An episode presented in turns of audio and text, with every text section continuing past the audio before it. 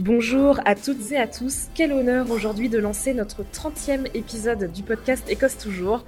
Alors Sarah, pas trop submergée par l'émotion? Écoute, si d'ailleurs je n'arrive pas vraiment à retenir mes larmes, il est possible d'ailleurs que je me mouche de manière retentissante. Dans ce podcast, tu seras prévenu. Mais non, vraiment, je suis fière de nous. Euh, bien sûr, on a pris quelques petites pauses hein, depuis euh, l'épisode 1, mais quand même, atteindre les 30 épisodes, c'est très très chouette. Et on tient surtout à vous remercier, vous, les auditrices et les auditeurs, de nous écouter, de nous abreuver de vos questions toujours pertinentes et intéressantes. Alors continuez, parce que nous, on est là pour vous et on a envie de continuer à échanger avec vous alors sinon, à ça, qu'est-ce qu'on se souhaite pour les 30 prochains épisodes Écoute, euh, je pense qu'on peut se souhaiter de continuer à bien rigoler, à recevoir des invités intéressantes, intéressants et d'explorer euh, un peu plus l'Écosse. Maintenant qu'on a un système d'enregistrement un peu plus flexible, on peut aller là où on veut. Et donc par exemple, aujourd'hui, on est au Gallery Café à Summerhall. D'ailleurs, Summerhall, c'est un lieu culturel extra Édimbourg. Alors déjà, c'est l'ancienne école vétérinaire, donc ça c'est cool. Euh, c'est juste à côté du parc des Meadows, qui est vraiment une institution pour euh, les habitants d'Édimbourg. Euh, on peut y trouver des cours de tout et n'importe quoi, un super bar qui s'appelle le Royal Dix, un café où on se trouve en ce moment, une distillerie de gin qui s'appelle Pickerings, où vous pouvez d'ailleurs même suivre des visites guidées en français depuis peu. il y a la brasserie de Barney's Beer, et aussi tout en haut une super salle de concert. Bref, c'est vraiment un lieu qui déborde de bonnes vibes et d'énergie. Et là, tu as dit le mot-clé pour l'épisode d'aujourd'hui, l'énergie. C'est ça qui nous intéresse. N'en déplaise euh, à certains, grande case dédiée à notre ami Gérard, on a choisi un sujet qui a l'air euh, casse-pied, un peu chiant même comme ça, mais en fait qui est vraiment passionnant. C'est l'énergie en Écosse, le gaz, le pétrole, euh, l'électricité, les énergies renouvelables. On en entend parler souvent, mais il est difficile d'y comprendre quelque chose, n'est-ce pas Sarah? Et oui, vous étiez nombreux à nous poser des questions face à cette explosion notamment des coûts de l'énergie que nous sommes en train de vivre euh, cette année, en nous demandant comment ça se passait pour nous euh, en Écosse. Et c'est vrai que je pense que cette année, enfin moi en particulier, je me suis beaucoup plus intéressée à ces questions qui me passaient un petit peu au-dessus euh, avant. Et oui, bien sûr, ici comme partout ailleurs en Europe, on voit les coûts de l'énergie exploser. Et dans cet épisode, on va essayer de comprendre pourquoi et ce que l'on peut faire d'ici même. Et en fait, on se dit que ce sera un exemple intéressant pour vous, où que vous vous trouviez, un peu partout en Europe et dans le monde. Et voilà, je, je vais mettre un pull en plus et on lance l'épisode. Euh, bonjour et merci. Our strength is our difference. Dinny feed it. Dinny call canny. Alors pour ce, cet épisode un peu spécial, on a décidé de, vraiment s'appuyer sur trois axes. Alors le premier, ça va être vraiment les faits, les chiffres, qu'est-ce que produit l'Écosse en termes d'énergie et qu'est-ce qu'on consomme. Euh, donc euh, on parlera de, tout cela avant de s'attaquer à la question en particulier de l'énergie verte euh, que tu nous présenteras à ça. Et euh, enfin, pour finir, on va parler plutôt de l'actualité, comment les Écossais et les Écossaises s'en sortent aujourd'hui face à l'augmentation des coûts, où est-ce qu'on en est, et à quelle sauce va-t-on être mangé cet hiver? Hmm. La consommation d'énergie, alors évidemment, l'Écosse, euh, comme euh, tous les pays euh, européens occidentaux, n'est pas très très économe en énergie et a besoin d'énormément d'énergie fossile. En 2020, la moitié de l'énergie consommée en Écosse sert au chauffage. Pas étonnant, on n'est pas dans un pays où il fait très chaud, les hivers sont plutôt longs et rigoureux. L'autre moitié se partage grosso modo entre l'électricité domestique et les, les transports. Pardon, c'est un grand classique. Et comment ça se passe à la maison? Eh bien, on a plein de fournisseurs différents. On peut choisir habituellement euh, entre euh, des tarifs variables ou des tarifs fixes pour deux ans. Moi, personnellement, j'ai beaucoup de chance parce que j'avais un tarif fixe sur deux années et qui va me faire permettre de passer une bonne partie de l'hiver. Mais c'est vrai que énormément de gens sont sur des tarifs variables ou ont un compteur électrique prépayé. Je sais pas si ça existe en France. Moi, ça a été une vraie découverte. Ah oui, les clés. Tout à fait. Ouais, on met un ah, J'avais ça dans ouais, mon premier on, appart. on, on, va acheter en fait une recharge comme on achetait une recharge téléphonique euh, euh, à l'époque quand on avait euh, des, forfaits, enfin pas des forfaits, mais des cartes SIM prépayées. Euh, mais avec l'explosion des coûts de l'énergie, c'est très difficile maintenant de trouver des taux fixes. Soit vous êtes déjà chez un fournisseur et vous pouvez changer vers un autre taux fixe, soit vous voulez euh, aller vers un autre fournisseur et là c'est vraiment très compliqué de changer. C'est même impossible parfois. Euh, en fait, l'autofix permet d'avoir une garantie des prix. Vous savez que le prix de votre énergie ne va ni augmenter ni baisser. Euh, le problème, c'est qu'en fait, les prix de l'énergie, si vous êtes sur un taux variable, risquent de continuer d'augmenter au moins jusqu'à l'été prochain. Donc en fait, les fournisseurs d'électricité euh, et enfin d'électricité et de gaz vont vous faire payer extrêmement cher votre autofix. Il va généralement être beaucoup moins avantageux qu'un qu'un prix variable. Et complètement. Et mais c'est assez fou parce que moi, je me souviens en début d'année, parce que moi, j'avais un compte un taux fixe euh, jusqu'au au mois d'avril, et au mois d'avril, on allait déjà se prendre une énorme augmentation. Euh, euh, qui était de l'ordre de 50%, il me semble, sur les tarifs de l'énergie, donc électricité et gaz. Et je me souviens avec mon compagnon, on réfléchissait, on a, on a passé une journée entière à comparer des chiffres en se disant bon, qu'est-ce qu'il faut faire? Est-ce qu'il faut rester sur du taux variable maintenant? Ou est-ce qu'il faut passer sur du taux fixe? Et le tarif fixe était très très très très très élevé. Et en faisant nos calculs, on s'est dit bon bah on prend le risque de passer sur un taux variable. De toute façon, c'est la merde, c'est l'explosion et tout, mais ça ne va pas être pire que ça. Et ça, c'était avant de se rendre compte que, en fait, en octobre, on nous annonçait une augmentation de 80% par rapport euh, au prix qui avait déjà été augmenté de 50% au mois d'avril. Donc, c'est clair que on aurait fait totalement euh, le, plus mauvais des calculs en restant sur du variable comparé à ce taux fixe qui était déjà très cher. Mais ça, c'était avant les annonces gouvernementales, mais on en reparlera en fin d'épisode. Ouais, tout à fait. C'est compliqué en fait de s'y retrouver. Euh, tout le monde se tourne vers notre gourou. il faut avoir un bac plus 5 la vie, euh, Martin Lewis, le money saving expert. Euh, tout le monde connaît maintenant son nom, je pense, euh, au Royaume-Uni. Et, et c'est vrai que c'est pas toujours facile de, de s'y retrouver. Et je pense qu'il y a beaucoup de gens qui peuvent se faire prendre, on va dire, dans la nasse des prix et se retrouver avec un deal qui est vraiment pas bon. mais Martin Lewis, il conseillait de ne pas partir sur du taux fixe au mois d'avril. Donc, et c'est on le comprend aussi, puisqu'il n'a pas de boule de cristal, il pouvait pas savoir ce, qui allait se passer. Et d'ailleurs, ce qu'on avait repéré à l'époque, enfin non, ça c'est plutôt maintenant, euh, parce que là je vais, bientôt déménager, donc on regardait justement qu'est-ce qu'il va falloir qu'on fasse en termes, est-ce qu'on va garder le même provider, est-ce qu'il va falloir qu'on en prenne un nouveau, pardon, fournisseur d'énergie. Je fais les anglicismes. Et en réalité, aujourd'hui, c'est très difficile de changer de fournisseur. En fait, soit vous restez avec la le fournisseur que vous avez déjà, mais il y a beaucoup de fournisseurs qui n'acceptent pas de nouveaux clients parce qu'ils savent déjà eux-mêmes pas vraiment à quelle sauce ils vont être mangés euh, et, oui. et, aussi dans leur achat de la matière première. Donc c'est un véritable casse-tête. Et jusqu'à début septembre, le moment où on nous a annoncé qu'il y aurait quand même des mesures euh, qui allaient être prises, franchement, euh, moi je trouvais que c'était vraiment l'angoisse. Et mais bon, par... j'arrête pas de mentionner ça alors que je sais très bien qu'on va en parler en fin d'épisode. je vais me ouais, tenir ouais, au plan. C'est une question super intéressante en fait. C'est clair que c'est aussi un casse-tête pour les fournisseurs d'énergie, puisque le prix de gros de l'énergie sur les marchés internationaux, pareil, on va en parler un peu plus tard, a complètement explosé. C'est un niveau délirant. Donc du coup, en fait, ils se retrouvent à euh, en fait payer extrêmement cher pour avoir, par exemple, euh, bah oui, pour avoir de, pour pouvoir fournir de l'électricité. Euh, une augmentation qui peuvent pas complètement répercuter sur le consommateur parce qu'en fait ça serait juste inabordable d'allumer la lumière chez soi euh, le soir.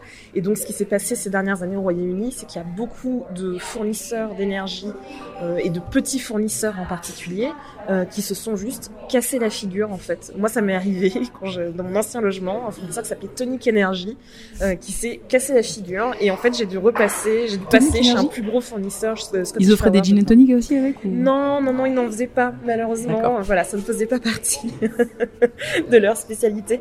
Mais euh, c'est quelque chose qui est énormément arrivé et beaucoup de consommateurs en fait se sont retrouvés sur la paille et allés chez euh, un fournisseur d'énergie euh, en fait assez gros qu'ils n'avaient pas forcément choisi et souvent sur des tarifs qui sont pas super avantageux. C'est ça le problème, c'est vrai. Et alors on, on s'est aussi penché un peu sur la production énergétique de l'Écosse. Euh, pour plein de raisons, parce que déjà on parle souvent de l'Écosse euh, à cause de ses ressources en gaz et en pétrole, et on en parlera plus tard aussi pour sa fabrique, comment est-ce qu'on fabrique de l'électricité ici en Écosse. Pour le pétrole et le gaz, tout a commencé dans les années 70, puisqu'on a découvert des gisements dans la mer du Nord. Le pic d'activité s'est plutôt situé dans les années 2000 et depuis les volumes extraits et l'argent gagné en fait diminuent de plus en plus et on sait que les réserves ne sont pas infinies et il va falloir qu'on se prépare à fermer le robinet et pas seulement parce que les réserves sont euh, limitées, juste simplement aussi pour euh, essayer de limiter euh, autant que possible le changement climatique que nous sommes en train de vivre. Mais aujourd'hui encore, on considère que 200 000 personnes occupent un emploi lié à l'exploitation des hydrocarbures en Écosse, ce qui est très important. Beaucoup de ces personnes se trouvent dans le nord-est du pays d'ailleurs, que ce soit dans les îles ou dans la région d'Aberdeenshire.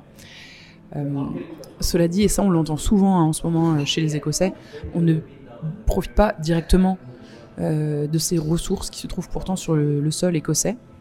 Parce qu'en fait, ce secteur, il n'est pas nationalisé. Et donc, euh, les forages sont exploités par des compagnies qui sont souvent euh, étrangères. Et euh, l'énergie que l'on a au, bout de la prise chez nous, au bout du, de, de, la chaudière, eh bien, en fait, c'est une énergie qui a été rachetée sur les, les marchés internationaux.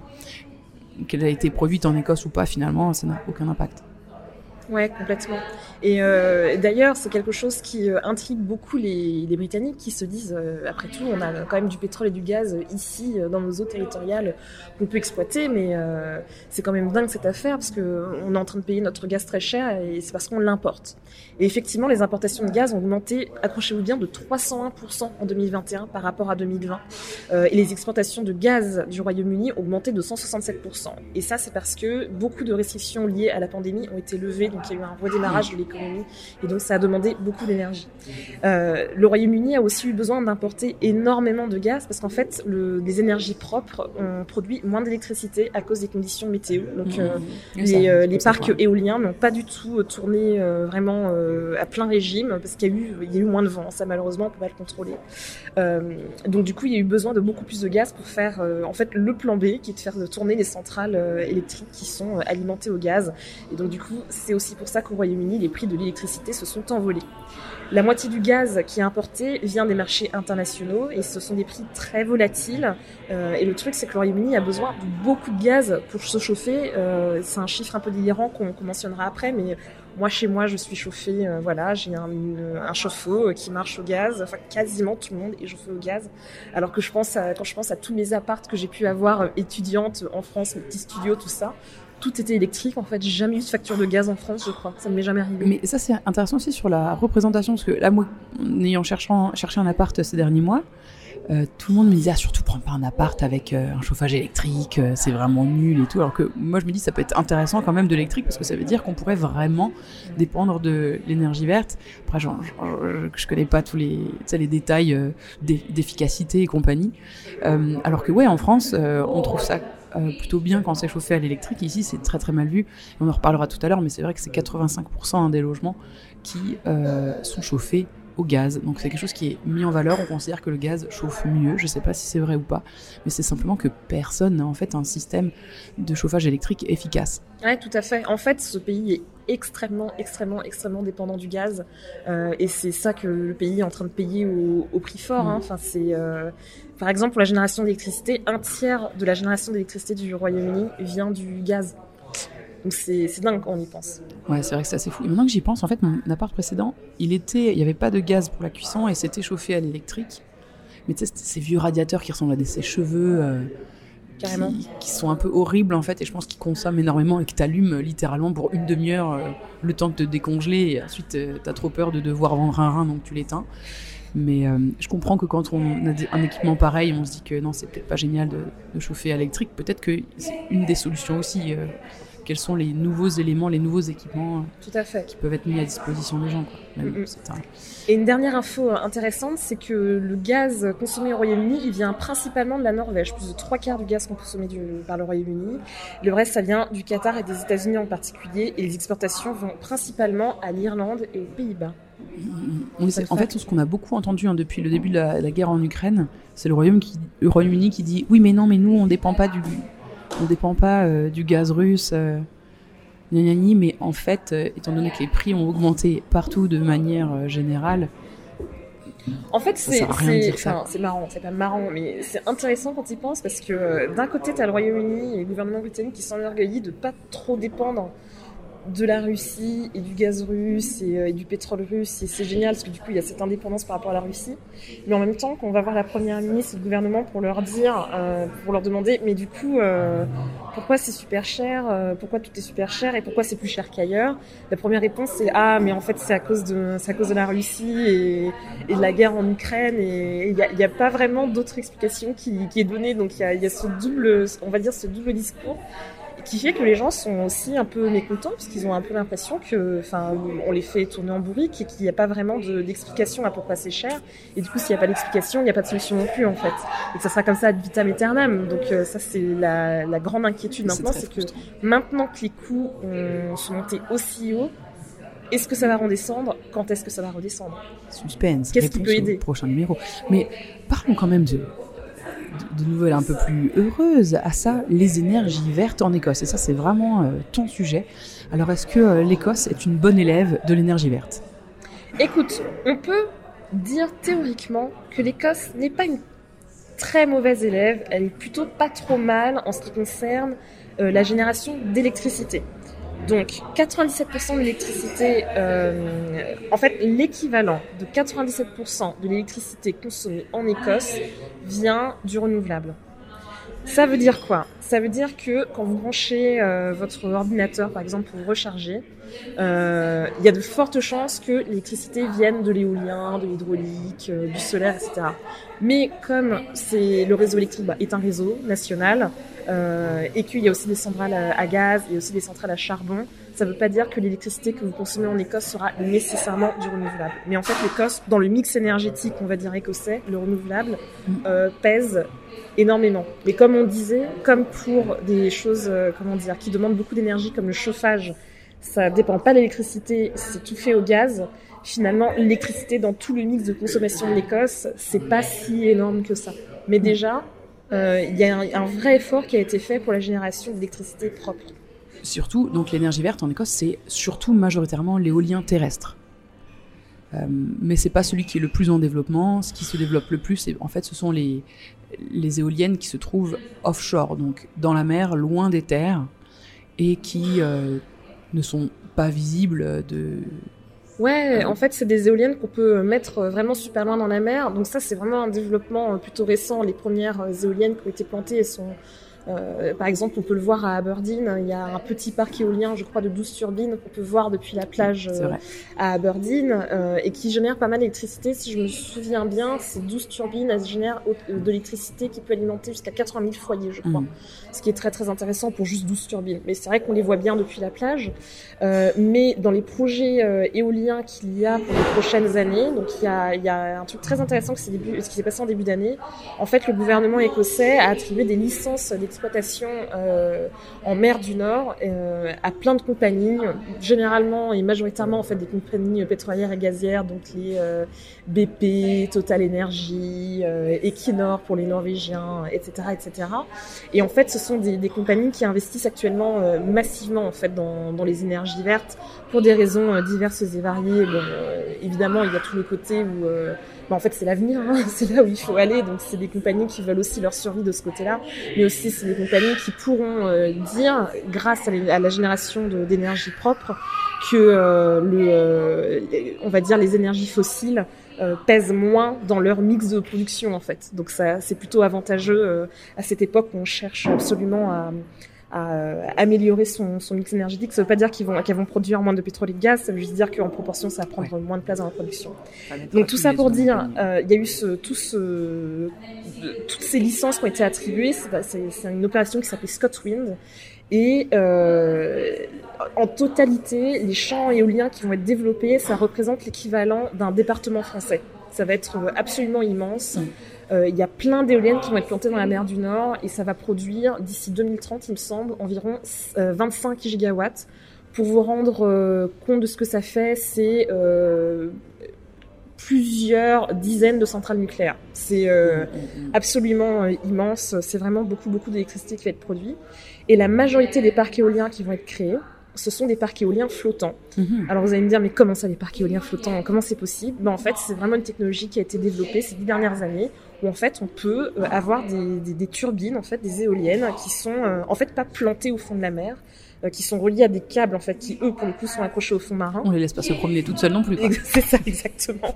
C'est au moins un peu accroché, mais du coup ça permet d'avoir des éoliennes absolument immenses, absolument énormes, qui vont prendre énormément de vent très très loin dans la mer. Mm, mm, mm. Et ça pour le coup ça représente un espoir immense parce que vous imaginez on pourrait mettre des éoliennes vraiment au milieu de l'océan quoi. Ça gênerait personne ou presque parce qu'en vrai, il y a un vrai débat euh, avec, euh, avec les pêcheurs. Euh, qui se disent bah attendez en fait ça met des fils partout euh, c'est pas génial pour euh, notre activité mais ça pose aussi question pour est-ce que la pêche on va dire industrielle telle qu'on la connaît et encore soutenable pour le futur? Mais ça c'est un c'est un sujet peut-être d'un autre épisode. Bien sûr. Et puis il y a aussi l'énergie marémotrice donc qui utilise la marée et quand même un petit peu de, de solaire. Ouais tout à fait. En fait, ce qui, est, ce qui est crucial dans ce débat-là, et en fait, les détracteurs des énergies renouvelables ont tendance parfois à dire non, mais en fait, ça ne peut pas marcher parce qu'on peut pas compter, par exemple, que sur l'éolien. On ne peut pas avoir un, euh, que, que, des éoliennes parce qu'en fait euh, on peut pas contrôler le vent, tu sais pas euh, quelle quantité tu vas en avoir, tu sais pas si tu en auras beaucoup la semaine prochaine, etc. Et donc du coup ben ça veut dire qu'il faut investir dans des énergies où au moins on sait que ça sera là, au moins du gaz, vous pouvez commander tant de gaz et, et basta, on n'en parle plus. Et dans l'absolu c'est vrai, enfin, et, et on l'a vu. Et c'est pour ça que d'ailleurs c'est une des raisons pour lesquelles c'est compliqué en ce moment pour le Royaume-Uni, c'est que l'année dernière il n'y a pas eu tant de vent que ça en fait et les éoliennes n'ont pas énormément tourné. Euh, mais bon, personne ne parle de faire euh, que des éoliennes ou que du solaire ou euh, que de l'hydraulique ou que de la marée motrice c'est un peu de tout en fait. Et d'ailleurs, dans les mix énergétiques des pays, il y a déjà un peu de tout en réalité, que ce soit au Royaume-Uni ou en France. Euh, Peut-être plus en France qu'au Royaume-Uni d'ailleurs, parce que comme on disait, le Royaume-Uni est extrêmement dépendant du gaz. Donc euh, il y a vraiment beaucoup de développement qui se passe au niveau de l'éolien, c'est super intéressant. Et euh, effectivement, l'énergie marémotrice est, est, en développement en Écosse aussi. Il y a beaucoup de recherches et développement sur ça, notamment dans les Orcades, à Shetland.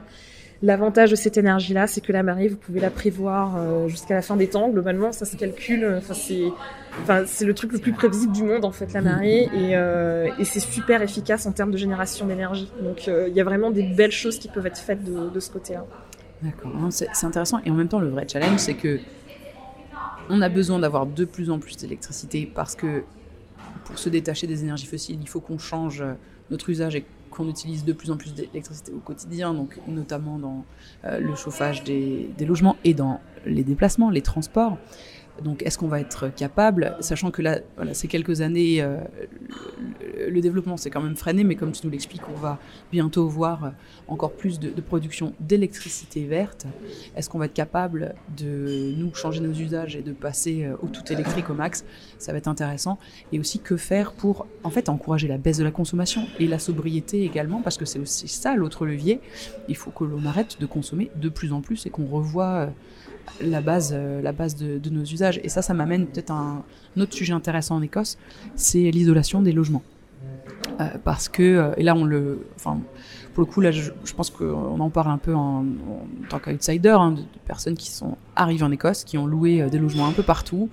Ce qu'on remarque très souvent, et moi c'est devenu vraiment mon critère numéro un, c'est qu'il y a énormément de logements qui ont des très vieilles fenêtres en simple vitrage. Alors bien sûr, le double vitrage, c'est pas non plus la Bible, il y a d'autres moyens d'isoler correctement un logement, mais euh, il faut savoir que toutes les aides, les prêts à tout zéro et compagnie euh, pour l'isolement euh, des logements, il est relativement récent. En Écosse et j'imagine dans le reste du Royaume-Uni, mais moi je me suis plutôt documenté sur sur l'Écosse récemment. Mais maintenant, ce qui est chouette, c'est qu'en effet, il y a plusieurs fonds qui se lancent, plusieurs projets en fait, et en tant que propriétaire, on peut faire des démarches pour peu à peu euh, renouveler ses fenêtres ou essayer d'autres techniques. je sais pas le, le, le, terme français, mais le draft proofing, donc faire en sorte que même des fenêtres vieilles soient mieux isolées. Genre l'encadrement des fenêtres. L'encadrement, les contours de ouais. fenêtres et, et tout ça. Donc il y a des, des, petites choses, des petites choses à creuser, même si moi je trouve que c'est rarement une question centrale en fait pour pour les gens l'isolement et l'isolation pardon. Et en fait avant je pense que quand les coûts de l'énergie n'étaient pas très très élevés, les, gens se disaient juste bah c'est comme ça, on paye point barre. Mais peut-être que maintenant les choses vont un petit peu euh, évoluer. Après, il y a aussi un truc que moi je remarque chez beaucoup d'Écossais, c'est que ça les gêne pas de vivre dans des logements qui sont pas super chauffés. J'ai toujours trouvé que, en fait, les gens ici, peut-être parce que c'est super mal isolé et que ça coûterait extrêmement cher de chauffer à 20 degrés, euh, en fait, euh, ouais, tu vas chez pas mal d'Écossais, en fait, il fait 16-17 degrés, c'est pas un souci, quoi. Genre, euh, tu sais, tu portes un pull, tu te fais un thé et, et on n'en parle plus. Alors que franchement, quand tu regardes les, sur les réseaux sociaux, quand tu vois les Français parler de l'hiver qui va arriver, Euh, T'as des gens qui disent, vous imaginez, euh, là les mecs ils vont devoir euh, baisser leur chauffage à 19 degrés. Et je me dis, mais c'est tout à fait raisonnable 19 degrés. Il fait même plutôt très bon euh, quand il fait 19 degrés dans son salon. C'est, euh, il faudrait pas qu'il fasse vachement plus que ça en fait, en vrai. Mais je trouve que c'est des, des habitudes différentes, je trouve. euh, entre les Français et les Écossais, moi je sais que je suis une grande frileuse, donc euh, il faut qu'il fasse 19 degrés chez moi. Mais je, je trouverais ça très difficile de vivre euh, à moins. Ouais, je comprends. Et c'est une très bonne transition jusqu'à notre troisième partie. Comment s'en sortent les Écossais et les Écossaises face à pourquoi est-ce que les coûts de l'énergie augmentent-ils tellement ici en Écosse et au Royaume-Uni? En un an, le prix de gros du gaz a augmenté de 400%, ce qui est absolument fou. Et le problème, c'est que 85% des foyers ont un chauffage au gaz au Royaume-Uni. Les prix à l'unité déjà hauts début 2022 ont augmenté de 55% en avril dernier. Ils devaient augmenter de 80% le 1er octobre. Mais le 7 septembre, le gouvernement de Liz Truss, la nouvelle première ministre, a annoncé des mesures de limitation pour les particuliers. Et la hausse sera environ de 30%. Donc il y a plusieurs euh, raisons euh, qui expliquent que les prix de l'énergie soient aussi hauts.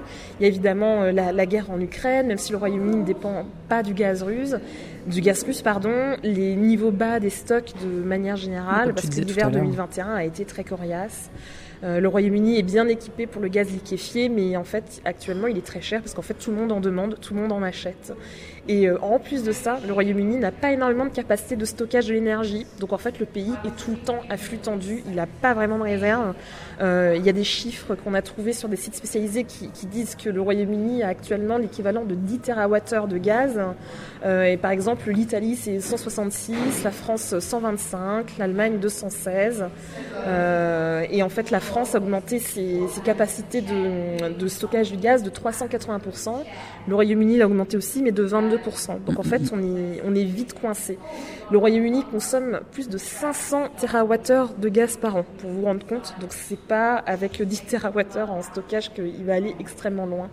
Euh, donc là, en fait, le Royaume-Uni paye très très cher le fait qu'il n'a pas d'autre choix que d'aller en permanence sur le marché où les prix fluctuent euh, énormément. Et comme on disait plus, euh, plus tôt, pour ceux qui étaient là à l'hiver 2000, euh, Cet hiver, 2021, hein, c'était c'était un hiver qui était particulièrement froid.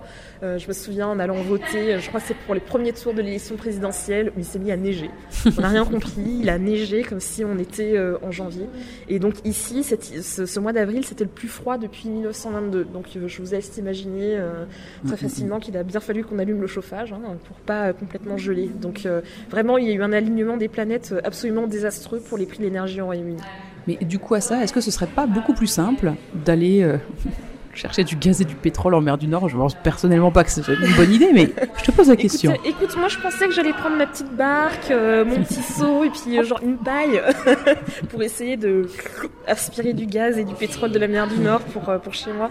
Non mais si seulement c'était aussi simple. Si on oubliait, alors je sais que vous allez hurler, mais même si on oubliait la question de la crise environnementale et du fait que en fait en vrai c'est quand même pas super souhaitable de euh, d'utiliser plus de pétrole et de gaz. En fait, la vérité, c'est qu'il n'y a pas énormément de réserves. Là, dans la mer du Nord, on estime que pour le gaz, globalement, au Royaume-Uni, on a jusqu'à 2030. euh, Si vraiment il devait euh, utiliser que son gaz. Et pour le pétrole, si jamais le, si le Royaume-Uni devait être autosuffisant, avec le niveau de consommation actuel, il en a pour 5 ans. Donc c'est un peu compliqué.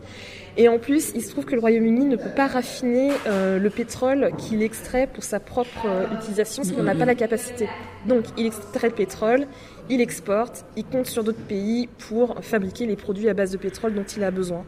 Euh, donc, c'est ce qui se passe en ce moment, et c'est pour ça qu'en fait, même si demain le gouvernement disait ok super, on va aller chercher plus de gaz, on va accorder des licences, etc. Ben ça réglerait pas le problème parce qu'il n'y a pas les capacités de, pour raffiner et de deux en plus ça prend extrêmement longtemps.